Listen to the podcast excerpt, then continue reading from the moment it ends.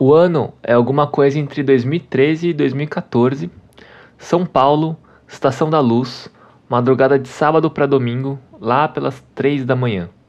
Lugar vazio, muita gente em condição de rua, algumas pessoas consumindo droga e alguma prostituição rolando. Na rua, um Uno 95 andando com o alarme do carro disparado. Pisca-alerta, som apitando e fazendo um escândalo na rua.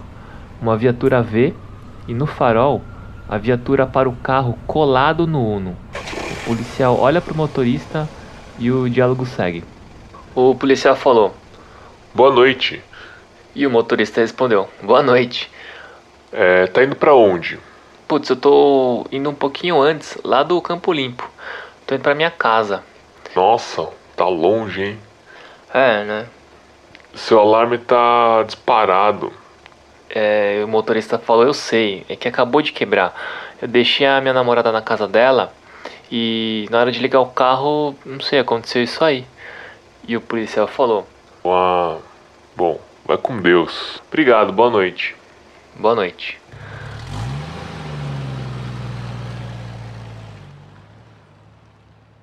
Vocês devem imaginar o motorista do carro era eu.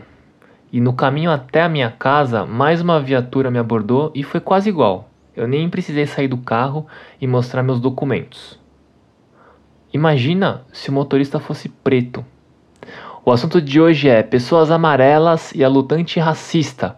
Meu nome é Alexandre Sato e esse é o Radar 82.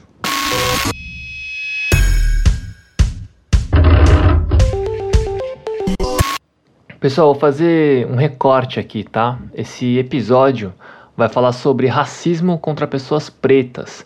E eu vou começar com uma parte chata, umas definições para o meu recorte para a gente se comunicar melhor e depois a gente entra no assunto, beleza? Então, com quem eu estou falando aqui? Eu sou descendente de japoneses, então eu falo especialmente para as pessoas amarelas. Vulgarmente aqui, meu recorte são os descendentes de japoneses, chineses e sul-coreanos do Brasil. Tem várias diferenças em como essas três populações são vistas por pessoas não amarelas. Inclusive, somos lidos como branco às vezes. Mas a minha ambição aqui é tentar falar a partir de um ponto comum entre os amarelos, se é que isso é possível. E principalmente com um olhar voltado para a população preta e não exatamente para a gente, amarelos. Mas esse podcast também é para a população branca, que é quem mais tem que mudar, ouvir e agir para um mundo menos racista. Pode parecer que eu estou separando aqui entre amarelos, pretos, brancos, nós, eles, e sugerindo que nós somos todos diferentes e tal. E aí vai aparecer um humanista dizendo nós somos todos iguais e humanos e eu só vejo pessoas e não cores. Eu faço essa separação para tentar explicar melhor não o que nós somos, mas como nós somos lidos pelos outros. Beleza? Eu não vou usar a palavra racismo para discriminação contra pessoas amarelas aqui, porque as nossas agressões não são exatamente estruturais. Eu acho. Eu não tomo um tiro na cara porque a polícia confundiu meu guarda-chuva com um fuzil. E eu não vou usar também para evitar comparação mesmo das histórias. Enfim, a minha família não veio sequestrada e escravizada para o Brasil. Racismo nesse episódio só se refere à discriminação contra as pessoas pretas. E eu vou falar pessoas pretas para qualquer pessoa que sofre diretamente desse racismo estrutural. Se você é preto e preta e não concorda com qualquer coisa dita nesse episódio, entre em contato com a gente e se expresse da maneira que você achar mais adequada. O nosso papel aqui com você neste episódio é de escuta. A gente vai te ouvir. Tudo organizado? Então, próxima história. Júnior Junecas ou Necas. São os vários nomes aí de uma criança lá de Taboão da Serra, que é onde eu passei a minha infância e a minha adolescência. Necas é um pouco mais velho que eu, magrinho, muito comunicativo, era extrovertido pra caralho, engraçado. Era uma criança normal, aprontava pra cacete. A gente jogava bola junto às vezes, e eu sempre lembro dele empinando uns pipa. A gente morava na mesma rua, e um dia a gente foi pra padaria é, na esquina da nossa rua. É, eu comprei com o dinheiro que a minha mãe me deu, um salgado para mim, e o Necas pediu um croissant de queijo. Esse croissant de queijo era muito bom, eu lembro até hoje dele. E enquanto eu tava pagando os salgados no caixa, o Necas estava meio longe de mim, assim. Ele já estava comendo o croissant dele. E aí um cara da padaria deu uma chamada nele, dizendo que ele, tipo, tinha que pagar e que não podia sair comendo assim e que o cara da padaria ia cobrar a mãe dele. Já imaginando que ele não ia ter dinheiro para pagar. Aí a pessoa do balcão, né, onde eu estava, falou que eu tava pagando o salgado dele. Tipo, ô oh, mano, o cara tá pagando aqui o salgado do Necas. E ficou tudo bem. Só que bem baixinho para mim, a pessoa do balcão perguntou: Você que é o neto da dona Ana e do seu Pedro, né? É, dona Ana e seu Pedro da minha avó e meu avô. Tá tudo bem? Você tá junto com Necas mesmo? E eu respondi: Sim, minha mãe me deu dinheiro pra gente comer alguma coisa aqui na padaria. Fim da história. Eu devia ter uns 8 anos nessa época. Eu sou descendente de japoneses e eu era um dos playboys da minha rua. O Nekas é preto, era pobre e no dia eu lembro muito claramente que ele estava com uma camiseta do Corinthians, é, campeão da Copa do Brasil no ano anterior, souvenir patrocinando, número 9, viola. Eu lembro muito bem disso. E em algum lugar da cabeça da pessoa do balcão da padaria não era possível eu, entre aspas, japonês, de uma família estruturada e com algum tipo de ascensão social, ser amigo e pagar um croissant para outra criança pobre, preta e corintiana, sem que essa criança preta não tenha me forçado numa espécie de bullying. Essa solidariedade entre a gente era impossível. Alguma coisa devia estar errada aí.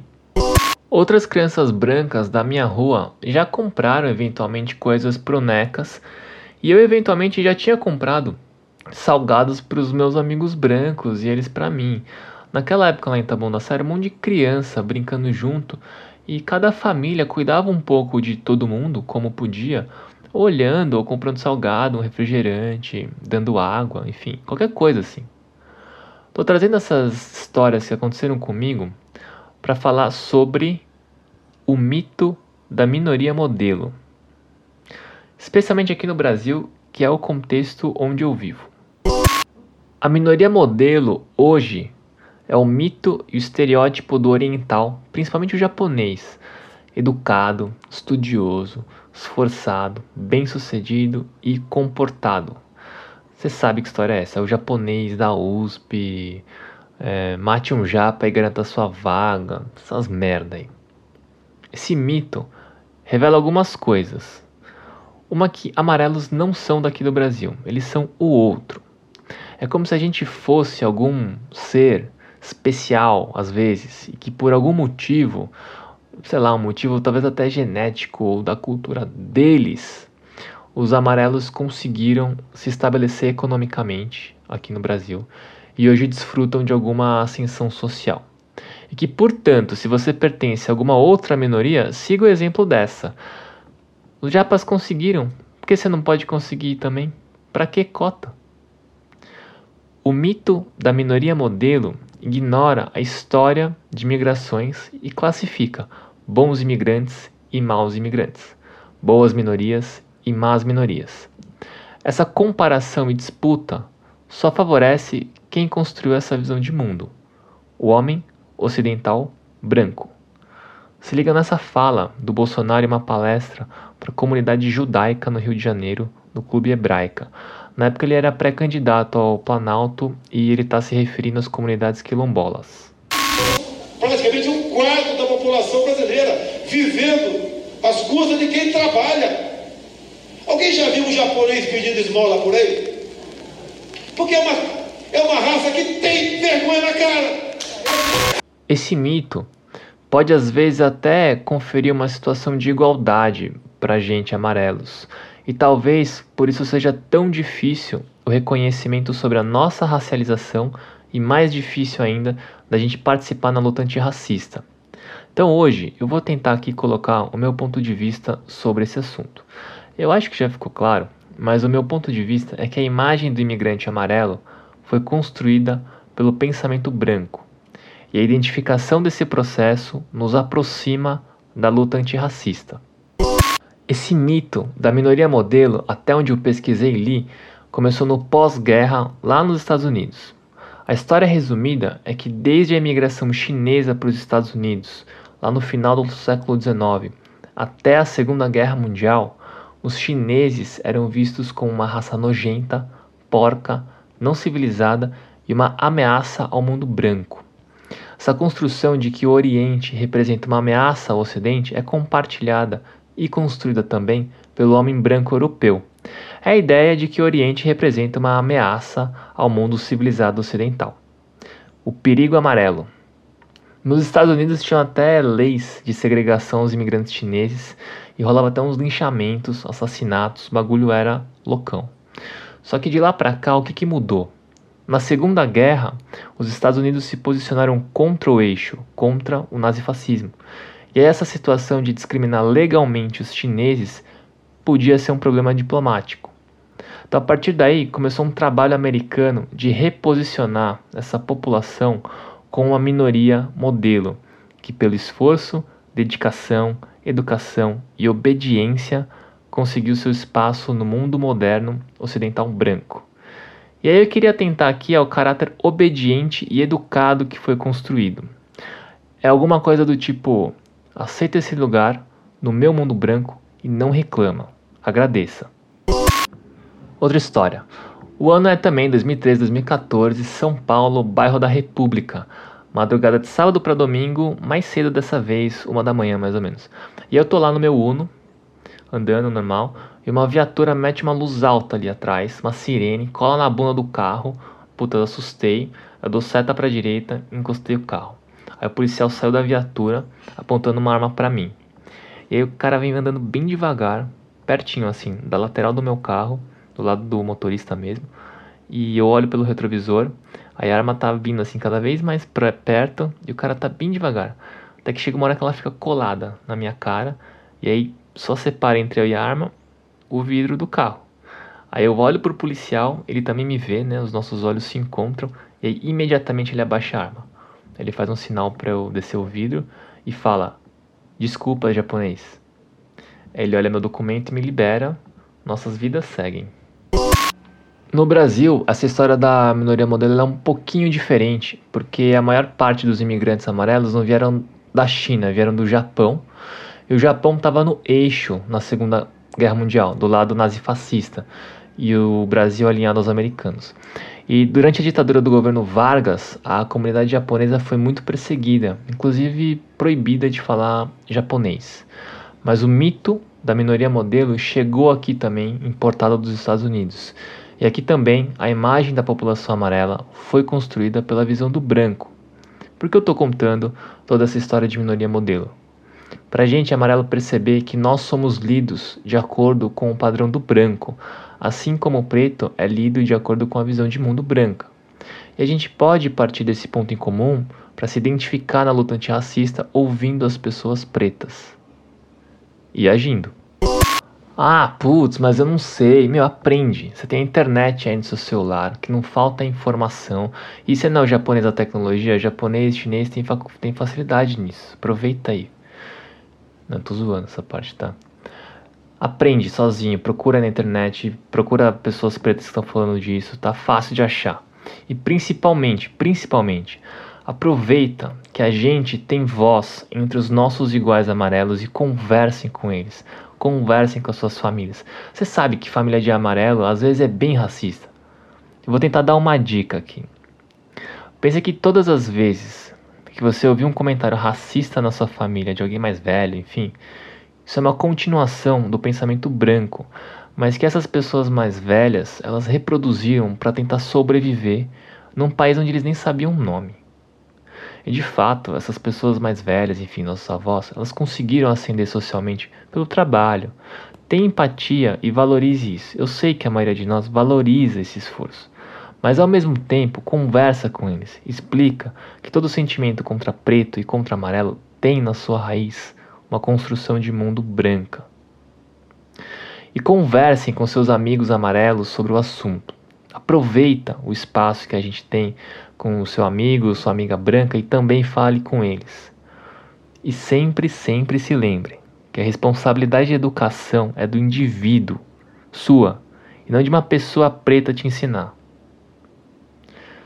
Todas as vezes que a gente não conversa sobre o racismo e não briga pela identidade do outro, a gente também abre mão da construção da nossa.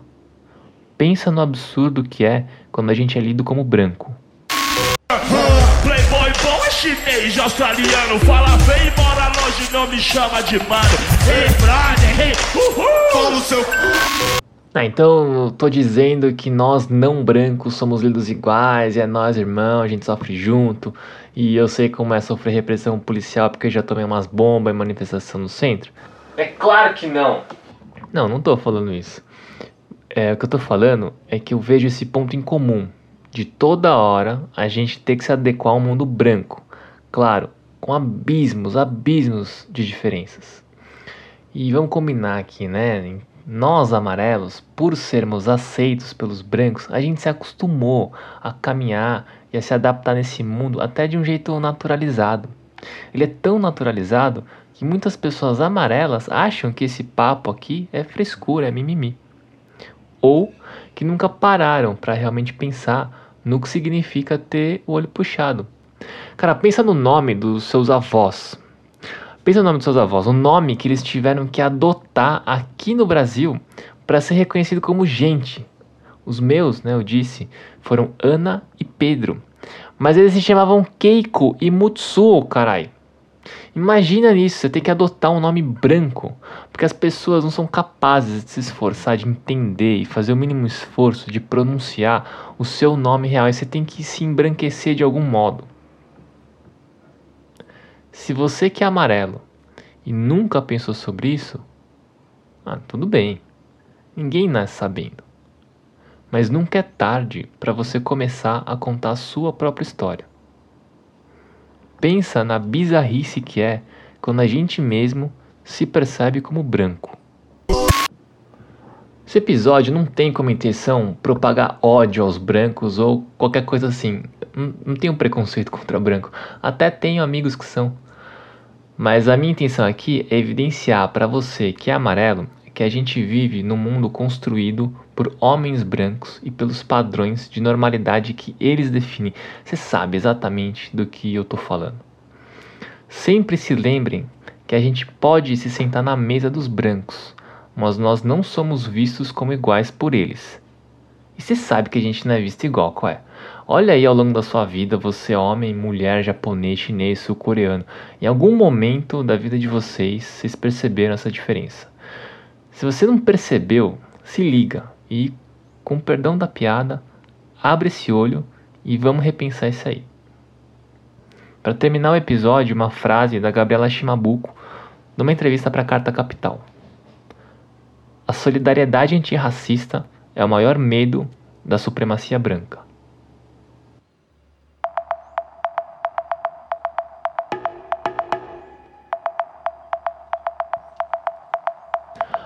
Fala pessoal, dois assuntos que ficaram fora do episódio, mas eu queria dizer aqui de alguma forma, tá?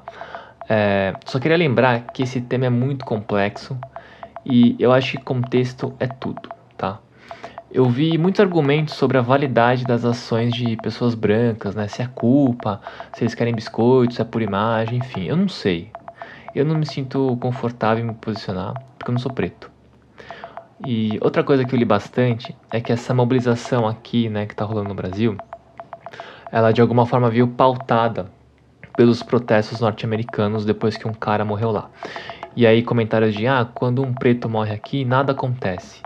Eu já li dizendo que até tipo, ah, os pretos de lá é que sabem protestar e brigar pelas suas coisas. Enfim, esses comentários. Eu preferi não entrar nesse argumento porque eu acho que aí entra uma questão muito mais complexa de cobertura de mídia, forma de protesto, impacto das imagens, símbolos e uma dose grande de colonialismo. E como eu queria falar mais especificamente com as pessoas amarelas sobre o assunto, eu achei que isso podia confundir, beleza? É isso. Então, se você tem algo a dizer pra gente, manda sua mensagem, seu sinal, sua solidariedade antirracista lá no nosso Instagram é arroba coletivo.82, tudo junto e por extenso. A gente vai te ver, vai te ouvir e brigar junto. Esse episódio foi escrito e apresentado por mim, Alexandre Sato. A edição e trilha sonora é do Otávio Nagano. A arte desse episódio é da Julia Vanucci e a realização é da 82. Até semana que vem!